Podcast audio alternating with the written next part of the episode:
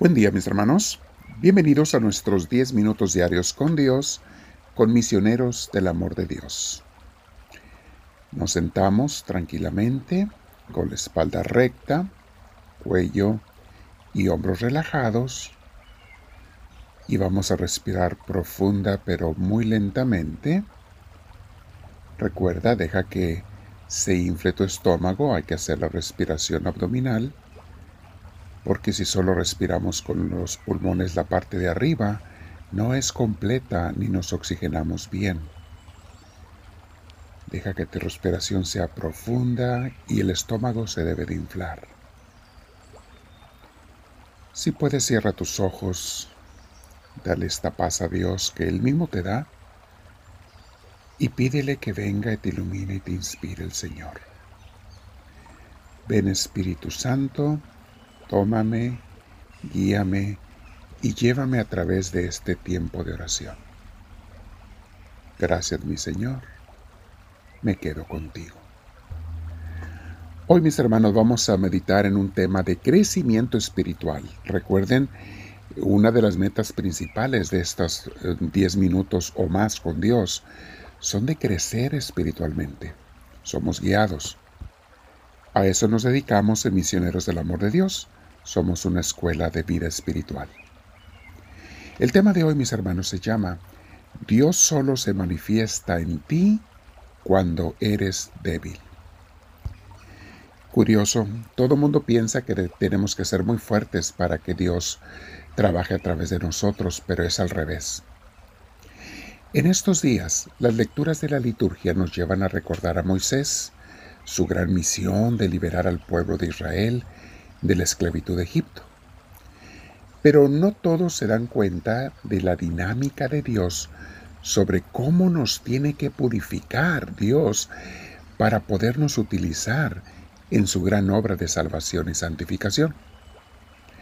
Moisés, mis hermanos, tuvo que ser purificado, esculpido, fundido como oro en el fuego, formado en la soledad, la aridez y el calor del desierto antes de que Dios pudiera llamarlo y hacerlo su gran profeta.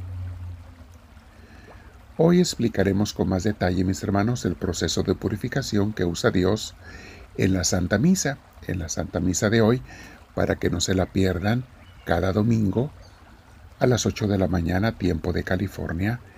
No se la pierdan vía Facebook Live con misioneros del amor de Dios. Y vamos a hablar de eso. Lo mismo le pasó a Abraham, mis hermanos, en cuanto a purificación. Dios lo tuvo que purificar antes de utilizarlo.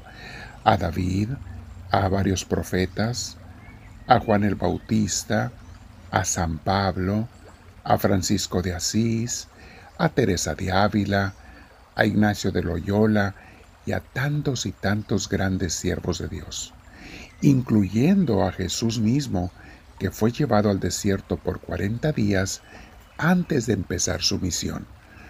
Porque no solamente es purificación, también es fortaleza, lo que Dios nos tiene que dar antes de que podamos hacer su misión. No la fortaleza humana, sino la fortaleza divina, la que Él da. Recordemos brevemente a Moisés, pues Puedes, si tú quieres, leer las escrituras de Moisés en los primeros capítulos del Éxodo, donde vamos a hablar de esto, cómo Dios lo purificó. Moisés, mis hermanos, para aquellos, ya lo sabemos, pero quiero recordarles, era un hebreo joven y muy rico. Era un aristócrata. Había sido criado en el palacio real del faraón de Egipto, porque era su nieto adoptado. Había sido educado con los más altos maestros de la época y por lo tanto, como muchos hoy en día, por tanta grandeza que tenía humana, era un hombre arrogante, creído, ensalzado y con sentimientos de superioridad. Era un joven así. Tanto así que se sintió hasta con el derecho de matar a un hombre egipcio. En el fondo él tenía buenos sentimientos, pero su orgullo, su vanidad y el estar lleno de sí mismo lo llevaba a tomar decisiones equivocadas. Hermanos, ¿podemos algunos de nosotros encontrar alguna similitud? Es bueno que en la oración de hoy reflexionemos sobre eso. Aunque Moisés creyó haber cometido su asesinato a escondidas, en realidad su pecado salió a la luz como todos los pecados salen tarde o temprano y como tales también traen sus consecuencias. Hace poco vimos un tema que se llamó El pecado siempre trae sus consecuencias. Algunas personas ingenuamente y creyéndole al enemigo, que es el padre de la mentira, piensan que si pecan en privado, a escondidas, nadie se dará cuenta. Pero se equivocan, mis hermanos. El primero que se da cuenta es Dios y tarde o temprano tus hermanos también lo sabrán. Nada permanecerá oculto para siempre. Una vez que Moisés se vio descubierto de su crimen, huyó al desierto y pasó de ser un joven rico y poderoso a ser un pastor pobre, humilde, sin nada más que su pequeño rebaño de ovejas en el desierto desolado, con nada de posesiones. Su única riqueza era tener mucho tiempo para meditar y para orar. Que muchas veces, mis hermanos, esa puede ser la más grande de las riquezas. Fue esta soledad y destierro lo que le forzó a dejar su orgullo y arrogancia, a reconocer que no era nada, como todos tenemos que reconocer un día, a acordarse de Dios y poco a poco a abandonarse en Él. Mis hermanos, esto es lo que Dios necesita hacerle a muchas personas o hacernos a muchas personas nos hace caer en el pozo más profundo y oscuro de nuestras vidas. Quizá una enfermedad, una crisis económica, un divorcio o la muerte de un ser muy querido. Dios permite algo así para poder hacernos reaccionar y salvarnos de la perdición total de ese barranco profundo hacia el que íbamos encaminados con nuestra soberbia, y terquedad.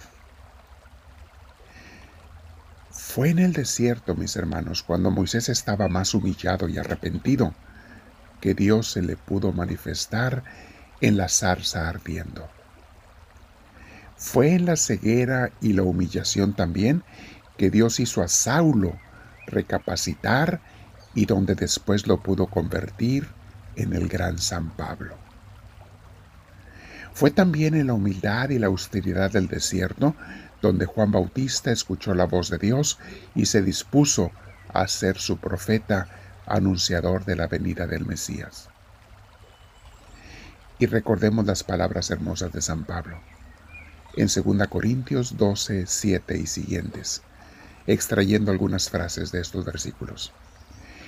Por eso, para que yo no me crea más de lo que soy, he tenido un sufrimiento en mi vida, una especie de espina clavada en el cuerpo que como un instrumento de Satanás vino a maltratarme. Prefiero gloriarme de ser débil para que repose en mí, sobre mí, el poder de Cristo.